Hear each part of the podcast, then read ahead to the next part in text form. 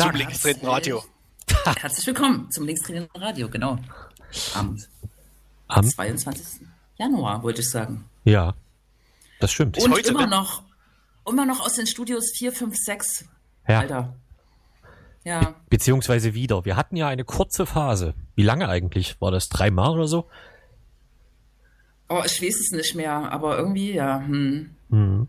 Nee, das war Das länger, so- oder? Das ging doch über Monate. Wirklich? Mai, hab- Juli, August, September, Oktober. Ja, es war warm. Es war warm und irgendwie war das so, als wenn Corona gar nicht mal mehr da war oder so, ne? Wenn ihr das jetzt gerade so sagt.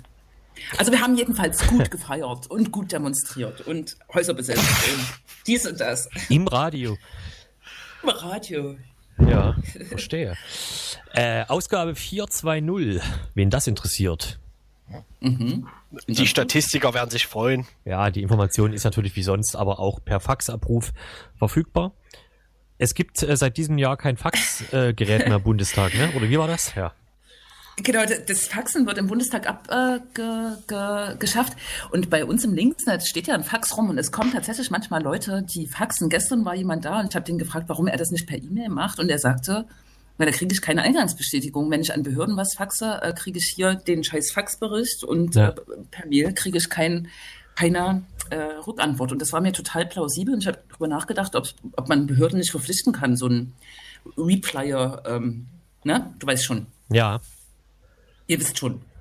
Ja, Ja. na genau, es geht ja um die Dokumentenechtheit. Ich weiß gar nicht, wie die das da im, im Bundestag Ja. machen. Wie kann man denn jetzt die Leute da erreichen und sicher sein, dass das auch angekommen ist? Digitale Unterschriften, oder? Ja, das ist irgendwie, ich meine, dieses Gesetz äh, ist im Prinzip einfach da und man müsste sich einfach nur überlegen, äh, was man jetzt als Nachfolger des Faxes benennen will. Das hat aber einfach bis jetzt niemand äh, sich getraut, so richtig zu machen. Insofern. benennen will. Naja, Wie meinst w- wer jetzt, also wie jetzt sozusagen de de definiert wird, was jetzt ein Dokument ist. Das muss halt einfach irgendjemand mal eine Instanz, zum Beispiel, was weiß ich, Amtsgericht oder so, keine Ahnung, muss das halt einfach mal sagen, ja, ist okay, eine E-Mail ist ein Dokument. Ah, Und wir können das sogar lesen. genau. Ah, Kann ich das da nochmal erzählen? Ihr könnt euch vielleicht erinnern, weil ihr euch auch mit dem ähm, Landtagsdokumentensystem vielleicht schon mal beschäftigt habt. aber, habt. aber vor fünf Jahren musste man kleine Anfragen äh, schreiben, ausdrucken, unterschreiben. Dann wurden die eingescannt und äh, an die Landtagsverwaltung gegeben. Ne? Das war tatsächlich vor fünf Jahren, glaube ich, noch der Fall. Ja. Ja, Und in, mit Faxen zu tun, aber hm. in Berlin läuft gerade ein großes Pilotprojekt, ähm, das äh, die Lehrerschaft E-Mails bekommt. Und wenn dieses Pilotprojekt, diese Phase erfolgreich ist, dann will man das äh, sozusagen durchziehen und für alle äh, irgendwie. Also das ist, da geht es steil bergauf. Und die Vermutung ist, dass die Faxgeräte aus dem Bundestag nach Sachsen gespendet werden, äh, wegen dem, wegen der Plattform Lernfax. Ähm, ist, Da ist Berlin natürlich wieder ganz schön Vorreiterin, was die E-Mails ja, angeht. ja, klar, klar. Davon Ja, träumt man nie in Sachsen. es ist herrlich, ja, genau. Mhm. No, no. Dürfen denn, denn, denn Schülerinnen und Lehrer inzwischen per E-Mail miteinander kommunizieren? Ja, die durften das wahrscheinlich schon, ne? Auf jeden Fall, auf jeden Fall gab es Whats- WhatsApp-Gruppen, habe ich gehört. Und Ja. das vielleicht jetzt nicht mehr, wenn Lehrer ein bisschen sorgfältig sind oder Lehrerinnen. Ja, ja. Ja, ja. Sie, aber jetzt sind ja eh alle bei Clubhouse oder wie es heißt. Der neueste. Wer macht hier so Wind? Hallo? Mach, mache ich Wind? Ja, wahrscheinlich. Ich Eieiei. Ja, ich Naja. mache Wind aus. Ja, gut. Naja, und sonst ist Sachsen aber auch äh, so Sachsen, ne? Ähm, wenn man, Ah. aber da kö- können wir ja später noch drüber lamentieren, äh, mit dem Michael Kretschmer mal wieder reden will. Oder inzwischen nicht mehr. Ich kann das gar nicht mehr verfolgen. Äh, das, nee, nee, ist noch, ist noch aktuell. Er will mit äh, Corona-Zweifler, äh, Leugnern äh, reden, sich treffen. Ja, das wird irgendwie als jetzt als Bürgerforum im Dreiländereck oder so verkauft oder so. Ich will nicht. Eieieiei. Hm. Damit die sich nicht immer bei ihm vorm Haus versammeln müssen, wahrscheinlich, ne? Ja. Mhm. So wird es sein. Tja, ja. und äh, um jetzt einen Übergang zu finden, also ich habe keinen, aber ähm, vielleicht kann jemand erzählen, was es heute geben wird. Ach so, du willst es jetzt schon abwürgen hier? Unser, nee, nein, aber ich hatte gerade das Gefühl so einer, das Gefühl so einer Länge. Äh, ja, äh, eine Länge. Also später wird es auf jeden Fall dann noch um ähm, äh, so ähm, kleine Ausläufer der oder kleine Absurditäten am Rande der Corona-Pandemie äh, ähm, geben. Ab nächste Woche wird ja in Sachsen auch die FFP2-Maskenpflicht in äh, Supermärkten und ähm, ÖPNV gelten. Ne? Ja. Und äh, tatsächlich haben sich auch jetzt schon Leute bei mir gemeldet, die gefragt haben, soll, woher sollen wir die denn kriegen? So, ne? Also wir haben keine Coder und es gibt aus meiner Sicht noch keine Lösung dafür. In der Tat. Ja. Genau. Äh, über sowas werden wir dann später reden. Ja. Und im ersten Teil der Sendung werden wir uns einem unserer Lieblingsthemen widmen, oder? Oh, was könnte das sein? Ja. Was könnte das denn sein? Wir werden Getränke. Äh, genau. Prost. Ähm, wir werden über die Polizei sprechen, ein Thema, was äh, letztes Jahr vor allem im, im, Kontext der Black Lives Matter-Bewegung große Wellen geschlagen hat. Man kann auch noch über Joe Biden und die Amtseinhebung äh, sprechen dann später, fällt mir gerade ein. Ähm, und äh, was äh, letztes Jahr große Wellen geschlagen hat, aber sozusagen auch Debatten, die es schon sehr lange gibt über die Kontrolle der Polizei, über legitime Kritik und oder ähm, Aufschreie, dass äh, Kritik an der Polizei nicht legitim wäre, äh, produziert hat. Und wir haben uns eine äh, Gruppe aus Dresden eingeladen, die Ko Kooperation gegen Polizeigewalt, mit der wir ein wenig sprechen wollen, denn die bringen ein oder haben ein sehr spannendes Projekt auf den Weg. Das werden wir gleich nach der Musik machen. Aha. Habt ihr noch Ideen? Na, man kann diesbezüglich vielleicht auch nochmal äh, das Polizeigesetz erwähnen, was ja äh, in Sachsen wann, das ist jetzt erst wieder drei Jahre her, äh, novelliert wurde, ne? äh, was große Kritik hervorrief und wo unter anderem ja auch noch ein Gerichtsurteil aussteht, ne? also überhaupt eine Gerichtsbefassung. Ein, anderthalb Jahre ist es her, tatsächlich, genau. Äh, die Beschluss, nee, die, die Klageeinreichung, genau. Und der äh, Landes Verfassungsgerichtshof äh, ähm, hat sozusagen ein Normenkontrollverfahren äh, auf dem Tisch liegen, was interessanterweise, und das macht es politisch so ein bisschen spannend, von den damaligen Oppositionsfraktionen links, äh, Linker und Grüne äh, eingereicht wurde. Und die Grünen sitzen ja jetzt in der Regierung. Ne? Insofern ist das, finde ich, politisch auch spannend, wenn das Urteil irgendwann kommt und vielleicht positiv ausfällt. Und es gibt seit Jahreswechsel, das kam für mich auch sehr überraschend, eine neue Klage vor dem Bundesverfassungsgericht, was äh, Journalistinnen, Journalisten und andere äh, Menschen, zum Beispiel eine Sozialarbeiterin aus Plauen, ähm, äh, angestrebt haben oder ähm, eingereicht haben. Ne? Also eine Klage mhm. gegen das Polizeigesetz Sachsen. Das alles ja. und äh, noch viel mehr. Richtig. Auch Jo Reiser wird dieses Jahr wieder ein Jahr älter. Das, also, ne? Weiß man. Soll äh, werden. Ich gehe nochmal raus. Gut, dann machen wir ähm, Werbung im Sinne von, wir machen Musik und hören uns gleich wieder. Und dann geht es los mit dem, was Jule gerade so sagte. Nicht wahr? Genau. So. Nicht wahr?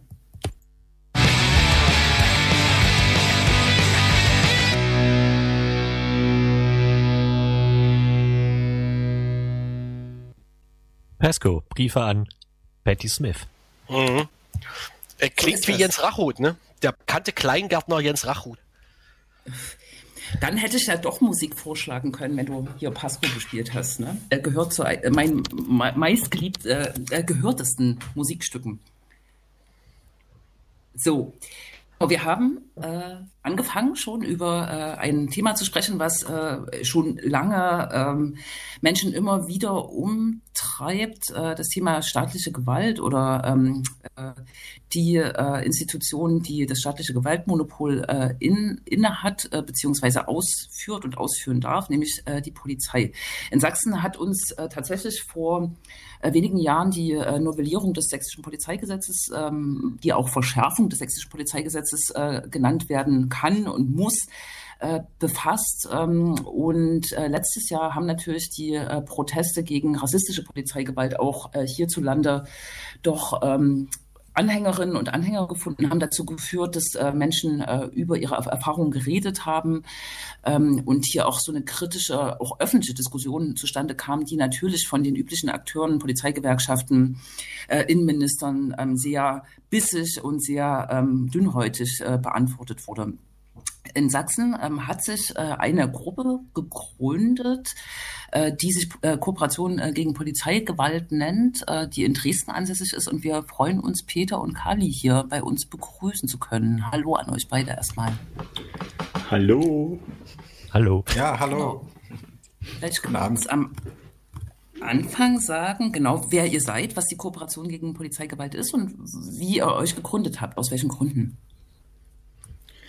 Hm, Also wir, die Kooperation gegen Polizeigewalt, versuchen so eine Art Ersatz für die unabhängige Beschwerdestelle zu sein, die es in Sachsen ja nicht gibt und ähm, vor allem Betroffenen von Polizeigewalt irgendwie Gehör zu verschaffen, denen Hilfe zu vermitteln und die versuchen irgendwie zu unterstützen und gleichzeitig auch das Thema Polizeigewalt und die Institution Polizei an sich auch ein bisschen äh, in den Mittelpunkt einer gesellschaftlichen Debatte zu rücken. Ähm, und wie wir ursprünglich entstanden sind, das hängt auch mit dem neuen sächsischen Polizeigesetz zusammen im Endeffekt. Da ähm, war es anfangs so, dass 2018, 19 irgendwie bei den Verhandlungen um das Gesetz an sich auch mal von einer unabhängigen Beschwerdestelle geredet wurde, die auch Ermittlungskompetenzen eventuell hätte haben können. Aber im Verlauf der Verhandlungen und jetzt im finalen Gesetz taucht die so nicht mehr auf. Ähm, es ist nur so, dass die äh, vorher ansässige Beschwerdestelle in die Staatskanzlei umgesiedelt wurde. Und ähm, das wurde von verschiedenen NGOs wie Digital Courage und Amnesty International kritisiert, weil diese Stelle zum einen unterbesetzt ist, nicht wirklich unabhängig agieren kann und auch keine weitreichenden Befugnisse hat. Und zusätzlich dazu gibt es auch schon seit Jahren von Menschenrechtsinitiativen wie zum Beispiel dem Deutschen Institut für Menschenrechte äh, die Forderung, dass in Deutschland doch mehr unabhängige Beschwerdestellen zur Kontrolle für Polizeigewalt eingerichtet werden. Ähm, und deswegen gab es dann innerhalb des Bündnisses Sachsens Demokratie ein Bündnis, das sich, was an den das sich an den Protesten gegen das sächsische Polizeigesetz beteiligt hat. Ähm, dort gab es die Idee, diese Stelle doch einfach selber zu machen, wenn sie jetzt schon nicht von staatlicher Seite kommt. Und als das Gesetz dann irgendwann verabschiedet wurde, irgendwie April 2019, gab es dann eine Gruppe, die über das Bestehen des Bündnisses hinaus quasi äh, weiter äh, oder bestehen blieb und sich dann damit auseinandergesetzt hat, wie man eine Beschwerdestelle umsetzen kann oder wie man eine Anlaufstelle für Betroffene von Polizeigewalt schaffen kann. Und ähm, da hat man sich dann eine Weile damit beschäftigt und dann kam ja auch noch die Corona-Pandemie. 2020 ist ja das Polizeigesetz an sich in Kraft getreten. Und dann kurz darauf kam auch noch die Corona-Pandemie und plötzlich gab es zusätzlich zum neuen Polizeigesetz auch noch durch die Pandemie und den Lockdown weitere Rechte für die Polizei. Es tauchten auch vermehrt irgendwie Berichte vom polizeilichen Fehlverhalten in sozialen Netzwerken auf. Und ähm, das war dann so ein Punkt, wo man sich gedacht hat, yo, jetzt, jetzt müssen wir es machen, wenn nicht jetzt, wann dann? Und dann sind wir das erste Mal in die Öffentlichkeit getreten als Kooperation gegen Polizeigewalt. Äh, ihr wollt Ersatz oder sagen wir mal, ihr, ihr wollt in die Richtung äh, in einer äh, Beschwerdestelle äh, irgendwie arbeiten? Wie muss man sich das vorstellen? Äh, wie habt ihr euch da aufgestellt? Hm, Also einen Ersatz können wir nicht wirklich bieten, weil wir einfach die Befugnisse nicht haben und ähm, auch keine Ermittlungskompetenzen oder ähnliches. Aber wir wollen vor allem ähm, den Leuten, die vom Polizeigewalt äh, betroffen sind, eine Anlaufstelle bieten, weil die es aktuell, äh, die, weil es die aktuell so nicht gibt. Und ähm, das ist unser erster wichtiger Punkt. Und dann hoffen wir, dass wir durch die, durch die Öffentlichkeit, die wir eventuell erreichen und eine breite gesellschaftliche Debatte irgendwie dorthin gehend hinwirken können, dass sich vielleicht auch Dinge verändern, die jetzt aktuell nicht so sind, wie sie sein sollten. Ihr hattet jetzt schon Aber- viel, ja. Aber ne, ich wollte nur noch mal kurz sagen, aber, aber ähm, wir sind kein direkter Ersatz für eine staatliche, äh, unabhängige, äh, für eine unabhängige Beschwerdestelle mit Ermittlungsbefugnissen. Ja. Ähm, ich wollte noch mal zurück ähm, quasi zu dem, was ihr jetzt auch schon ähm, in der ersten Antwort ganz viel angedeutet habt.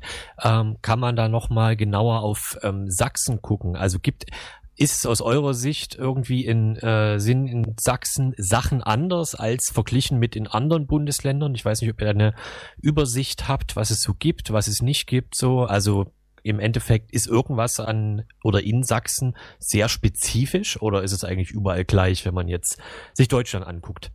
Naja, tendenziell sehen wir da erstmal so im gesamtdeutschen Kontext, dass es eben in den letzten paar Jahren relativ äh, äh, klare Linie war, dass in vielen Bundesländern die Polizeigesetze verschärft wurden. Und ähm, genau, da hat Sachsen eben neben Bayern eines der ziemlich repressiven Polizeigesetze bekommen. Und ähm, das gibt der Polizei eben sehr viel Handlungsspielraum. Und es gibt dann beispielsweise diesen Begriff der abstrakten Gefahr, welcher Polizistin eben präventives Handeln auf Basis von privaten oder eigenen Erfahrungen ermöglicht. Und er schafft, das Gesetz schafft großen Spielraum für diskriminierende Kontrollen und äh, eben demzufolge auch für ungerechtfertigten Einsatz von Gewalt. Ja, der Rechtfertigungsdruck auf die Polizistinnen ähm, ist auch relativ gering.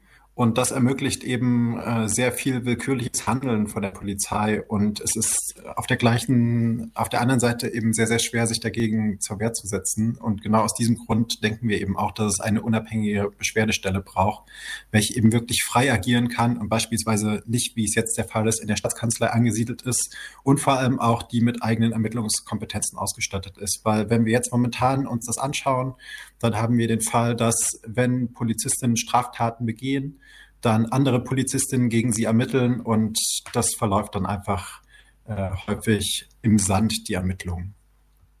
Und um es nochmal so ein bisschen konkret zu machen, jetzt Beispiele. Es gibt zum Beispiel keine Kennzeichnungspflicht in Sachsen und andere Bundesländer haben die teilweise. Beispielsweise Brandenburg, äh, Hamburg gibt es die testweise bis 2021, Hessen haben sie, Mecklenburg-Vorpommern. Da tun sich schon Unterschiede auf.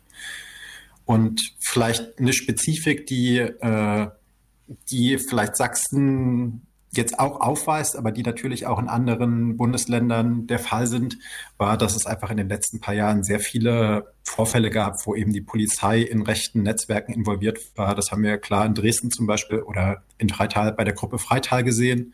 Und das wurde tatsächlich auch nie wirklich transparent aufgeklärt, wie da die Funktion von mitwirkenden Polizistinnen war. Und insgesamt können wir halt äh, sehen, dass die Polizei sich eben in relativ sicherem Rahmen bewegt und eigentlich fast unantastbar ist. Das kann man zum Beispiel daran sehen, dass es im Jahr 2019 308 äh, Anzeigen gegen Polizistinnen gab wegen Körperverletzung im Amt und davon wurden vier weiterverfolgt und eine davon zu einer Geldstrafe verurteilt. Das bedeutet, dass 0,3 Prozent aller Anzeigen eben überhaupt verurteilt wurden. Und das ist einfach extrem gering. Und das sind ja natürlich auch nur die Fälle von Polizeigewalt, die quasi wirklich zutage treten.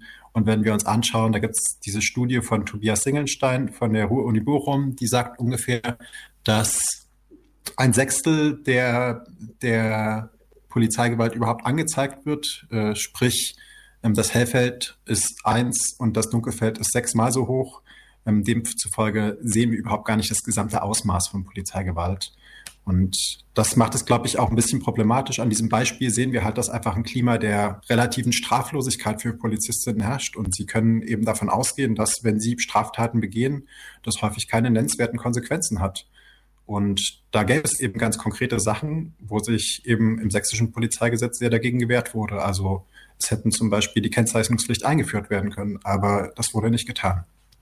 Es ist ja tatsächlich auch gemeinhin so, zumindest äh, in, in linken äh, aktivistischen Kreisen, wenn man tatsächlich Opfer von Polizeigewalt äh, wird, äh, empfiehlt man ja auch nicht gerne dem Betroffenen äh, eine Anzeige gegen äh, Polizistinnen und Polizisten zu machen, nicht nur weil die Einstellungsquote so groß ist, sondern ähm, das hat auch Tobias Singelstein, glaube ich, äh, mit äh, untersucht, weil tatsächlich äh, dieser Boomerang einer Gegenanzeige wegen Widerstands oder so tatsächlich ähm, auch sehr stark. Ich glaube, da gab es auch mal eine Untersuchung. Über 90 Prozent der Fälle sozusagen äh, der Anzeigen, die gegen Polizeibeamte gestellt wurden, äh, wurden sozusagen erwidert mit äh, Gegenanzeigen.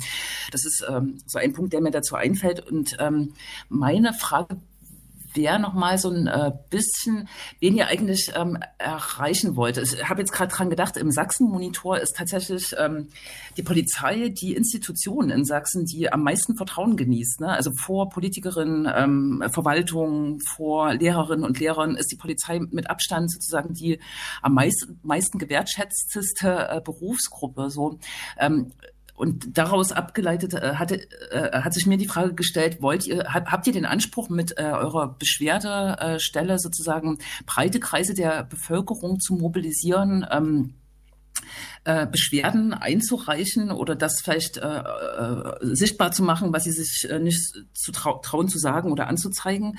Oder ähm, habt ihr schon so einen Anspruch, eher die, die, ja, die am meisten ins Raster der Polizei fallen, äh, zu, zu erreichen. Habt ihr so eine strategische Diskussion geführt? Ja, ähm, tendenziell denke ich, ist erstmal festzuhalten, dass jetzt, weil das so gerade angeführt wurde, äh, wieder die äh, aktivistische Seite, dass das natürlich häufig ein Fall von Polizeigewalt ist. Aber ich glaube, das macht überhaupt gar nicht das, das Maß von der gesamten Polizeigewalt oder den Umfang aus. Und ähm, es erleben einfach extrem viele Leute täglich Polizeigewalt, weil sie marginalisiert sind, weil sie schwarz sind, weil sie arm sind, weil sie vielleicht nicht ins Bild von äh, den Gender-Vorstellungen, die momentan äh, als normal angesehen werden, passen. Also ich glaube, es gibt da eine sehr, sehr große Bandbreite an, an Menschen, welche halt in Kontakt mit der Polizei kommen und welche dann halt einfach negative Erfahrungen machen. Und das war bei uns in der Kooperation gegen Polizeigewalt natürlich auch ein eine Diskussion, wen möchten wir erreichen. Und da ist für uns relativ klar gewesen, dass wir eben nicht nur äh, aktivistische Menschen ansprechen wollen, sondern auch Menschen, die bisher zwar Kontakt mit der Polizei hatten, aber eben kein Umfeld haben, wie zum Beispiel in in linken Kreisen das so der Fall ist, wo eben schon besserer Umgang damit auch gefunden werden kann, weil natürlich auch andere Stellen da sind, an die sich Menschen wenden können. Aber gerade auch eben Leute, die so ein Umfeld nicht haben, da ist es uns schon wichtig, auch eben eine Anlaufstelle dafür zu sein. Demzufolge, wir adressieren schon soweit es geht, nicht, nicht nur aktivistische Kreise, sondern eben auch darüber hinaus. Das ist uns ziemlich wichtig. Wie läuft das dann äh, konkret? Also was ist dann so euer Ziel? Wie kann man euch dann finden und äh, erreichen? Also ne, auf welcher Ebene läuft das dann so ab? Also zum einen haben wir einen Internetauftritt, wir haben eine Webseite, wir haben eine E-Mail-Adresse, äh, wir haben einen Twitter-Account und wir haben auf unserer Webseite zum Beispiel auch ein Formular, wo man ähm, sich direkt an uns wenden kann und einen Fall von Polizeigewalt irgendwie an uns melden kann. Äh, oder man kann uns per Mail kontaktieren und sich dann mit uns verabreden oder uns irgendwas erzählen. Und wir gucken dann, wie wir damit umgehen. Ähm, und das ist so der aktuelle Stand. Und äh, zukunftsperspektivisch haben wir dann ein Büro in der Dresdner Neustadt, quasi ein öffentlicher Zu oder ein offener, geschützter Raum, der ähm, dann äh, zu denen die Leute quasi offline kommen können und dort Beratung erhalten von uns oder äh, über ihre Erfahrung sprechen können. Quasi eine Anlaufstelle, die auch erreichbar ist, wenn man keinen Zugriff auf digitale Medien oder ähnliches, ähnliches hat. Und ähm, mit dem Büro versuchen wir so eins der Ziele zu erreichen, indem wir halt Menschen unterstützen, die von Polizeigewalt betroffen sind, die von Polizeiaktionen schikaniert werden oder verletzt wurden. Und zum anderen über den Internetauftritt versuchen wir auch ein, äh, diese Fälle oder, oder Fälle von Polizeigewalt öffentlich zu machen oder einfach die Thematik Polizeigewalt öffentlich zu machen oder noch mehr in den Mittelpunkt zu rücken und ähm, vor allem auch Polizeigewalt an sich zu denormalisieren, weil es sollte kein Standard sein. Ähm, und das muss zum Gegenstand der Diskussion gemacht werden. Das ist so eins unserer Ziele. Und das versuchen wir durch die Dokumentation von Polizeigewalt zu erreichen. Ähm, aber auch durch Bekanntmachen, dass Leute uns finden. Und was uns auch wichtig ist, ist, dass Menschen in der Nachbarschaft oder einfach in den Städten dass wir versuchen, dort ein bisschen Aufklärung zu betreiben, was die Rechte angeht, wie man mit der Polizei umgehen kann, wie man vielleicht auch auf äh, Menschen in Kontrollsituationen zugehen kann, um dort zu intervenieren oder zu unterstützen und sich solidarisch mit den Menschen in der Kontrolle zu zeigen und allgemein das Selbstbewusstsein innerhalb der Gesellschaft im Umgang mit der Polizei zu stärken. Ja. Und zusätzlich als für Menschen, die sich an uns wenden, wir, wir versuchen ein Netzwerk von Anwältinnen und Psychologinnen aufzubauen, an die wir dann auch vermitteln können. Also wir zum einen können wir uns ähm, die Fälle anhören und versuchen direkt zu unterstützen, zum anderen können wir aber auch beraten und ähm, dann Kontakte zu Anwältinnen oder psychologischen, äh, zu psychologischer Unterstützung, Stützung vermitteln. Und es gibt auch immer die Möglichkeit, äh, die Fälle, die man erlebt hat, über uns irgendwie anonym öffentlich zu machen, um darüber zu erzählen, was so passiert. Das äh, wäre auch so ein bisschen meine Frage gewesen, ne? weil ich ähm, schon auch so dachte, dass es natürlich auch eine sieble, also ihr, ihr sammelt dann sensible Informationen, aber ähm, ihr baut ein Netzwerk von Rechtsanwältinnen und äh, Psychologinnen und Psychologen auf. Das finde ich total äh, klasse, genau. Vielleicht ähm, zum Ende hin, falls ähm, also ich will das jetzt nicht abschließen, aber ähm, nochmal so eine grundsätzliche Frage. Ähm, wir haben jetzt viel geredet über sozusagen das ähm, Fehlen einer ähm, staatlichen Beschwerdestelle oder einer unabhängigen Beschwerdestelle, die trotzdem sozusagen staatlich konstituiert ist ähm, und Ermittlungskompetenzen hat. Und ähm, äh, da sozusagen was bewirken kann über Kennzeichnungspflicht. Es gibt ja äh, die Reform der, der, der Ausbildung der Polizei. Es gibt ja verschiedene äh, eher reformorientierte Vorschläge, wie man Polizei demokratisieren äh, kann. Wie seht ihr das? Äh, kann man die Polizei als Institution wirklich demokratisieren? Ist es möglich? Da gibt es ja auch kritische Diskussionen, auch von äh, Wissenschaftlerinnen und Wissenschaftlern äh, darüber, ob das wirklich funktioniert. Oder verfolgt ihr eher einen grundsätzlicheren äh, polizeikritischen Ansatz? Ist es bei euch ausgehandelt? Genau.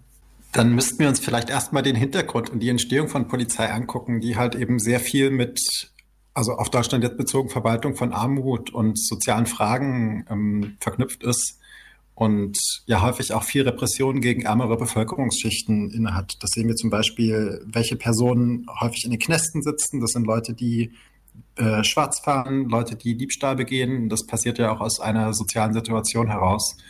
Und ähm, darüber hinaus ist ja die Polizei auch eine relativ hierarchisch und autoritär äh, organisierte Institution. Und das Potenzial besteht natürlich, dass sich da Veränderungen, ähm, dass da Veränderungen kommen können.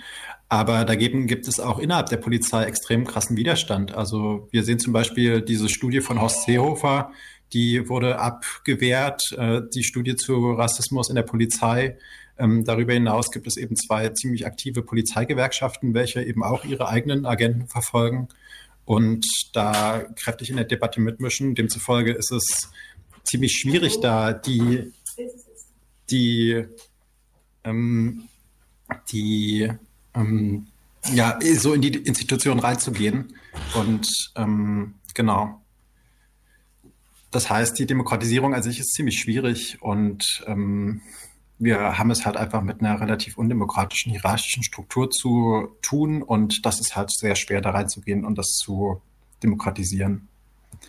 Also Schulung von Polizei kann natürlich sinnvoll sein, aber sie klärt eben nicht das größere Problem. Also ich habe dann ein schönes Zitat von Lisa Simpson von den Simpsons, die sagt, ist die Polizei nicht nur eine Schutzmacht zur Erhaltung des Status quo für die reiche Oberschicht? Sollten wir nicht bei den Wurzeln der sozialen Probleme anfangen, statt die Leute in überfüllte Gefängnisse zu pferchen? Und da kann, da finde ich, kann man sich irgendwie anschließen ähm, mit dieser, mit dieser Kritik an, dass die Polizei eben militarisiert und mit immer weiteren Überwachungsbefugnissen ausgestattet wird, ähm, dass äh, das teilweise nicht so sinnvoll ist und dass dieses ganze Geld eben besser in funktionierende soziale Strukturen gesteckt werden könnte. Und demzufolge finden wir es grundsätzlich wichtig, eben alternative Konzepte zu äh, Polizei zu entwickeln, wie zum Beispiel Community Accountability, Transformative Justice und uns damit auseinanderzusetzen. Und genau, da eben andere Herangehensweisen aufzeigen zu können, welche eben nicht das Strafen und Wegsperren von Menschen beinhaltet. Und insgesamt sehen wir es jetzt weniger als unsere Aufgabe an, dass die Institution Polizei ähm, demokratischer wird und sehen das auch auf jeden Fall nicht als, unseren, als unser Hauptarbeitsfeld an, sondern wir konzentrieren uns eher auf die Alternativen von Polizei und auf die betroffenen Arbeit. Mhm. Ist ja immer wieder äh, spannend, wie oft man äh, die Simpsons als politisches äh, Zitat in Anführungszeichen hört. Ich glaube jetzt bei der Inauguration von Joe Biden war ja auch Tom Hanks am Abend äh, zu sehen. Auch das wurde schon mal bei den Simpsons äh, vorweggenommen, wie viele andere Sachen, die die USA äh, betreffen. Aber das nur am Rande. Ähm, genau. Dann wäre jetzt so die letzte Frage. Das, was ihr schon angedeutet habt, Website etc. Wie kann man euch erreichen? Äh, genau, unter welcher Adresse? Oder E-Mail, Telefon, was alles ihr so habt. Vielleicht auch Social Media, man weiß es nicht. Ähm, ja, wir haben auf jeden Fall eine Webseite, das ist kgp-sachsen.org und unser Twitter ist kgp-sachsen.org. Und ähm, jetzt aktuell ist es auch so, dass wir um dieses Büro, von dem wir vorhin gesprochen haben, was in der Dresdner Neustadt eröffnen wird, ähm, um das zu finanzieren, haben wir aktuell auch noch eine Fundraising-Kampagne am Laufen, um quasi die Jahresmiete äh, über Spenden reinzuholen, ohne dann von irgendwelchen staatlichen Förderungen abhängig sein zu müssen oder Spenden von größeren Konzernen. Und deswegen kann man auf unserer Webseite auch Infos zu der Kampagne, zur Fundraising-Kampagne finden und uns dort sehr gerne unterstützen oder auch anderen Menschen davon erzählen, dass da gerade so eine Kampagne läuft und äh, vielleicht kann man das irgendwie ein bisschen verbreiten. Danke euch. Genau. Äh, ein. Eine Sache vielleicht noch. Natürlich äh, gibt, es, äh, gibt es uns in Dresden, äh, aber ich möchte gerne mal darauf hinweisen, dass es ähnliche Gruppen natürlich auch in Leipzig gibt, die auch sehr coole Arbeit machen. Das ist Copwatch Leipzig und die sind natürlich genauso ansprechbar und an die können sich Leute wenden, die eben Betroffene oder Zeugen von Polizeigewalt werden oder geworden sind und eben dort auch gute Unterstützung bekommen. Das sind auch Menschen, die sich viel mit dem Thema beschäftigen und sich gut darin auskennen. Äh, right, genau. Und äh, die, die Frage hätte ich auch gerne noch gestellt, ob es einen äh, sachsenweiten Anspruch gibt. Aber genau, ähm, Kopfwatch Leipzig ist auf jeden Fall ein Ding. Und vielleicht gibt es ja irgendwann auch, ähm, äh, wenn euer Ansatz funktioniert, ähm, eine Transformation oder so oder eine Ausweitung auf äh, Gesamtsachsen. Ja, das wäre zu wünschen. Genau, insofern startet gut und äh, alles Gute bei eurer Arbeit und auf bald. Ja, vielen Dank. Danke fürs Interview. Ja, Ciao. vielen Dank. mhm. Ja. Dann wollen wir bleibt das Zitat uns, jetzt genauer? Bleibt uns vielleicht noch auf ähm, das, was wir so in den letzten Jahren äh, zum Thema gemacht haben, hinzuweisen. Äh, das liegt lustigerweise auch alles im Internet. Wir haben gerade äh, mit dem Linksnet da eine Kampagne gestartet, Still Not Loving Police. Ne?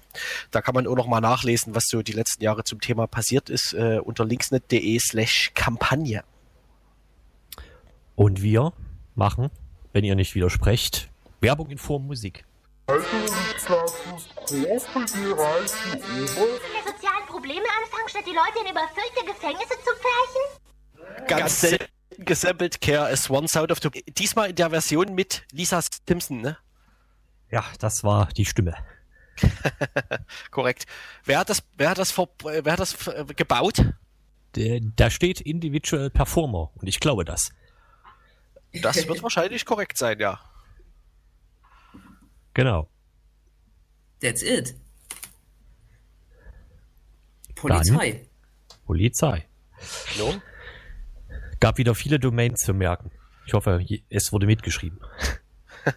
KGB Sachsen. Aber wir können das äh, ähm, in dem Mitschnitt ähm, dann vertecken, äh, verlinken. Ne? Vertecken, richtig.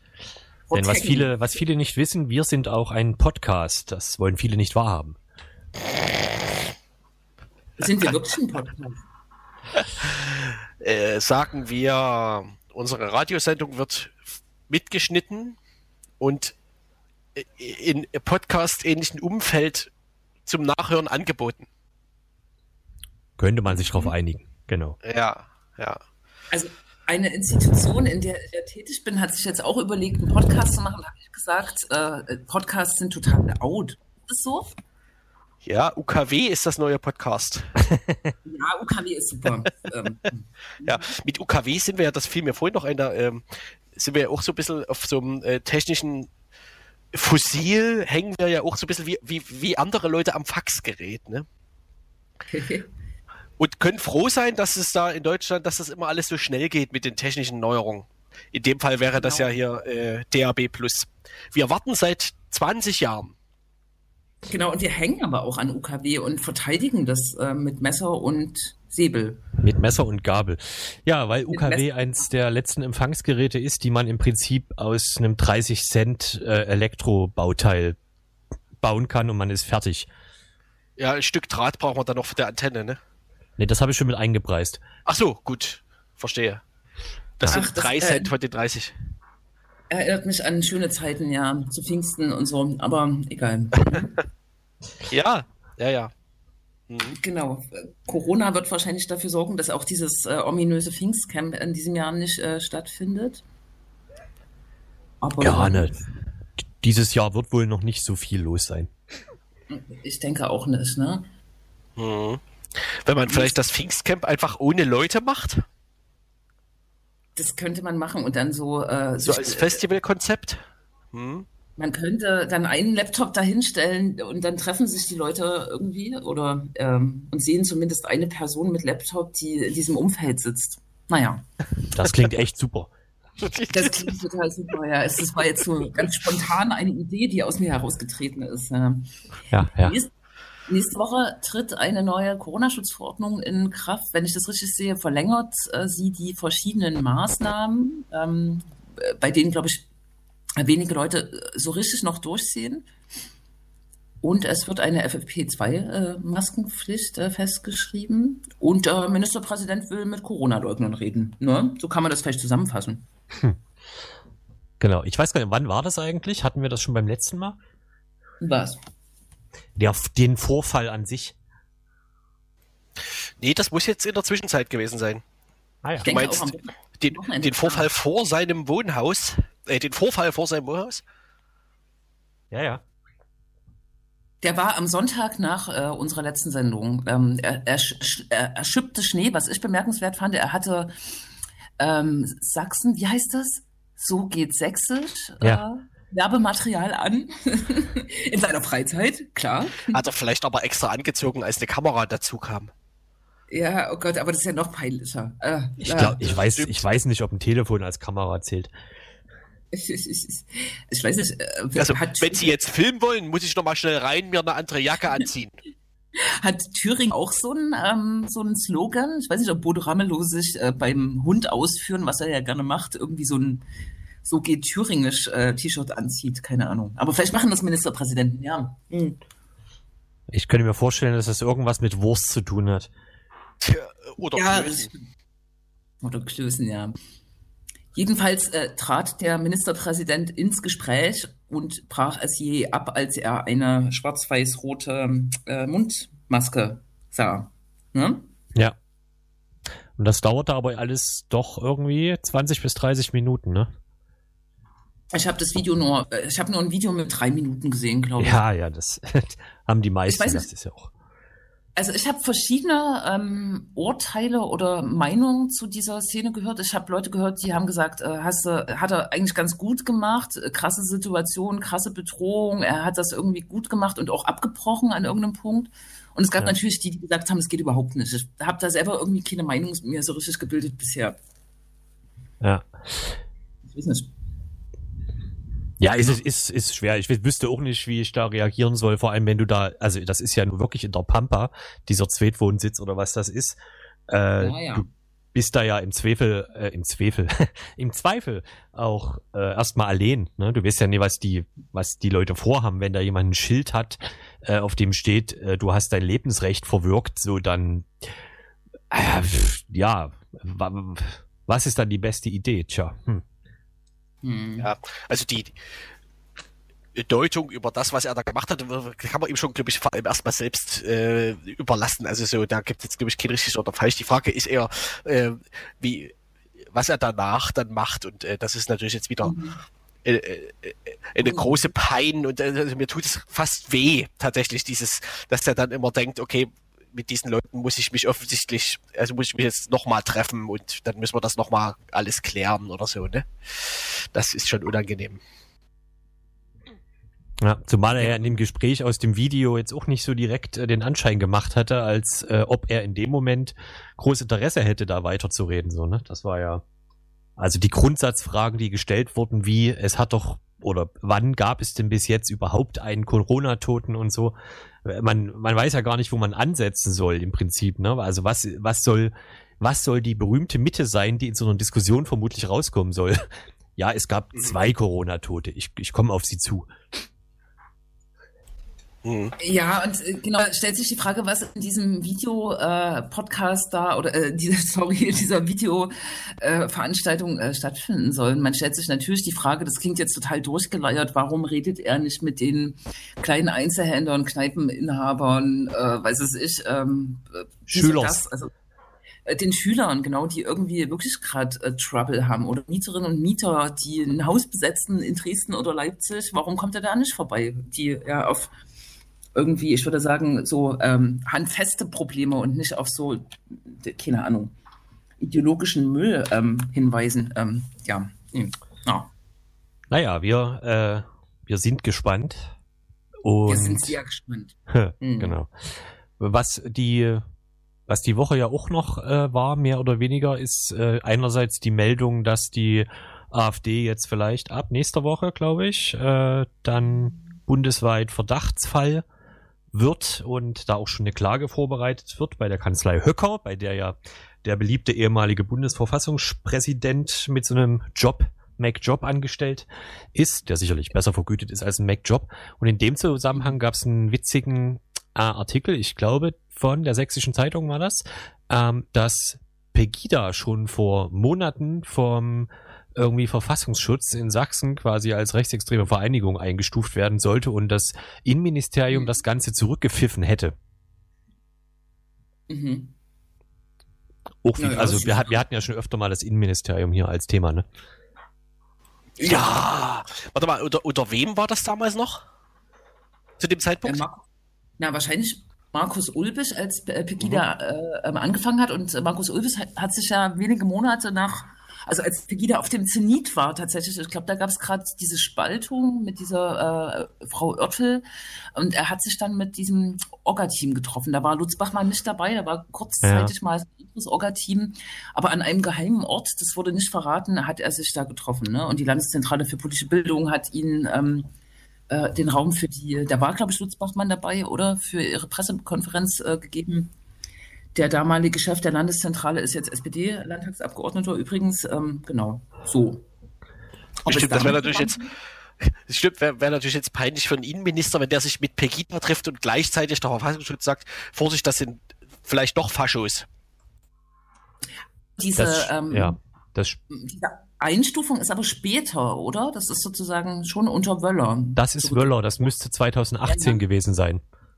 Richtig, so habe ich das auch im Hinterkopf. Ne? Das, ähm, mhm. Tatsächlich ähm, es ist eine absurde Konstellation. Wir haben ja mit Kerstin Köditz vor ein paar Monaten über die, die, den Verfassungsschutzskandal in Sachsen gesprochen. Aber Gordian Meyer-Plath hat offensichtlich ähm, darauf gedrängt, dass Pegida beobachtet wird ne? oder eingestuft wird. Ja, scheint so. Aber ne, zu, dem, zu dem Thema ähm, trifft sich sozusagen mit Rechtsextremisten, da ist die CDU in Sachsen ja aber auch immun. Ne? Also da muss man ja nur zur zur Heimattreue Niederdorf gucken und ich hab, ich glaube, das war Rico Anton hieß er, ähm, der dort vor Ort war. Ja, ja genau. Eben, und dann gab es okay, natürlich völlig. auch den ähm, ehemaligen Innenminister Markus Ulbich selbst, der ähm, quasi mit Anhängern der Gruppe Freital in Form der äh, Protestgruppe Übigau sich getroffen hat und gesagt hat, man muss da mehr Verständnis haben. Ne? Also da ist die CDU Sachsen ganz vorne mit dabei. Aber weißt du, das ist nur ein Ausgleich dafür, dass sich ähm, Linker, SPD und Grüner die ganze Zeit mit Linksextremisten treffen. Ach da so, muss okay. doch ein Gegengewicht her. Mhm. Mhm, mh. Hm. Ja, genau. Und mit all den betroffenen Gruppen, äh, was Corona angeht. da muss, genau. Das wird dann quasi dann von denen abgedeckt und dann äh, muss sich eben äh, Kretschmer dafür hergeben. Es muss ja irgendjemand, muss es ja machen. Ne? Das sind ja auch alles äh, Linksextremisten, diese betroffenen Gruppen, ne? Ja. Ja, übrigens, äh, soweit ich das jetzt in Erinnerung habe, hat damals das äh, Presse, äh, die Presseabteilung des SMI darauf geantwortet, also was hier diese Übigau-Gruppe Freital-Sache äh, angeht, dass es äh, nicht sein könnte, dass man annimmt, dass Ulbich sich da mit den Leuten getroffen hat und sozusagen die Leute unterstützt, weil das äh, nicht geht als Innenminister. Das war so die Antwort. Ne? Mhm. Also er ist qua Amt immun äh, gegen naja. Er war da aber als OBM-Kandidat für Dresden und nicht als Innenminister, oder? Nein. Naja, Das aber war- er war es ja parallel, oder? Ja, es war ein Scherz. Aber so. es gibt, gibt ja manchmal so äh, auch Twitter-Accounts von führenden Politikern, wo dann oder irgendwelchen Leuten, da steht dann ähm, twittert hier privat, Ja, ja. obwohl es sehr schwierig äh, abgrenzbar ist. Ne? Wogegen der Sachse nicht so alles immun ist. Ist immer wieder äh, überraschend, ne? Ja. Ich, äh, ich, ja, ich habe das schon getwittert. Wir sind ja gerade äh, in den Haushaltsverhandlungen in der, äh, auch in der Stadt Leipzig und es gibt jetzt irgendwie ein Dokument mit 800 Seiten Haushaltsanträgen. Das habe ich mal durchgescrollt, bin bei der AfD dann irgendwann gelandet und über die Hälfte ihrer Haushaltsanträge befasst sich mit ähm, negativen Forderungen, also was alles abgeschafft werden soll. Es ist jetzt eigentlich nichts Besonderes, aber ich war trotzdem ein bisschen geflasht, weil die ja im Stadtrat in Leipzig schon versuchen, so ein bisschen bürgerlich aufzutreten. Aber von der Abschaffung der, des Integrationsreferates, der Demokratiestrategie der Stadt Leipzig, den Gleichstellungsprojekten, äh, die NATO äh, soll kein Geld mehr bekommen, die NATO, ne, und das Coney Island, das Werk 2 und äh, keine Ahnung, das ist irgendwie so eine Liste an, äh, wie man Geld einspart äh, mit der AfD. Es ist, ja, keine Ahnung. Es ist eigentlich nicht erwähnenswert, aber es hat mich trotzdem ein bisschen, naja, angefasst. Ja. Naja, klar. Ja. Ja, ja, vergessen, was ich sagen wollte. Äh, bitte. ja. Ach so, ähm, es gibt äh, auch gerade wieder ähm, der der Hackenbeauftragte Carsten Hütter hat entdeckt, dass Computerspiele an der Ja. äh, an den Informatikfakultäten der Universitäten des Freistaates äh, gemacht werden und da hat wohl jemand äh, ein Computerspiel programmiert, in dem man mit einer Sahne-Spritztüte Sahne auf äh, geschwarz ausgeschwärzte, also wie sagt man, unkenntlich gemachten AfD-Politikern spritzt. Großer, großer Skandal. Aber sag mal, wie haben die das rausbekommen, die AfD? Naja, weiß nicht. äh, Vielleicht hat halt irgendjemand dieses Spiel da mal gesehen oder so äh, und äh, hat halt irgendwie einen Draht zu einem AfDler. Ich denke einfach Zufall. Ja. Hm. Ja. Systematisches Arbeiten wird es nicht gewesen sein. Es, in dem Zusammenhang, es gab übrigens, als äh, vor vielen Jahren mal kurzfristig ein gewisser Martin Schulz, glaube ich, Kanzlerkandidat war, gab es den sogenannten oder die sogenannte Kampagne des Schulzzugs, wer sich daran erinnert. Und in dem Zusammenhang hat damals ähm, die Hackathon-Abteilung, also so eine Ideen-Kreativfindung am Computer für den Wahlkampf der SPD, ein Schulzzugspiel programmiert, in dem man eben den Schulzzug steuert. Und da musste man unter anderem äh, Politiker wie Putin und so im Prinzip überfahren. Äh, da ich, da war glaube ich weniger los. Mhm. Na, es geht um das, äh, geht's um die, es geht um das Spiel, was an der HTWK irgendwie Mhm. Aber hallo. äh, Ja. sichtbar wurde, oder? No? Da ist ja auch die Ja. Reaktion so ein bisschen peinlich, ne? Weil äh, die HTWK sich ja quasi in dem Fall von Gewalt distanziert und so, ne? Ja. Sahne, Häubchengewalt. Ja. Hm. Ja. Und es, äh, es, sind ja, es ist ja auch linksextremistische Symbolik zu sehen. Das war ja auch im, in der Anfrage nochmal ähm, zu lesen. Was man kann denn? so Antifa-Buttons einsammeln und dann kriegt man wahrscheinlich einen Power-Up oder so. Ja, und ähm, die HTWK aff, äh, geht damit so affirmativ um, dass es linksextremistische Symbolik ist. Nein. Nein, nein, das hat die AfD geschrieben natürlich. Das hat die AfD. Naja, ich stecke jetzt nicht so in den Uni-Sachen drin, aber es gab so eine Rektorin der HTWK, die war eigentlich ganz knorke, die ist dann abgesägt worden und jetzt ist da so ein seit längerer Zeit ein eher konservativer ähm, Mensch, Mann äh, an Bord. Und wenn man sich erinnert, ich will jetzt kein Whataboutism machen, äh, aber vor über einem Jahr ist eine Antifa-Demo äh, am 13.12., also eine polizeikritische Demo da vorbeigelaufen und da hat die HTWK ihren Studierenden äh, anempfohlen, nicht nur anempfohlen, die, die haben die Hochschule geschlossen und haben ihren Studierenden sozusagen ähm, nicht angewiesen, aber äh, anempfohlen, ähm, die Straße zu meiden. Ne? So, nur mal so. Das ist wirklich passiert. Ja. Es, es ist nichts passiert bei der Demo. Ja. Hat denn sonst noch jemand was? Ich denke da so an Termine. Termine. Hm.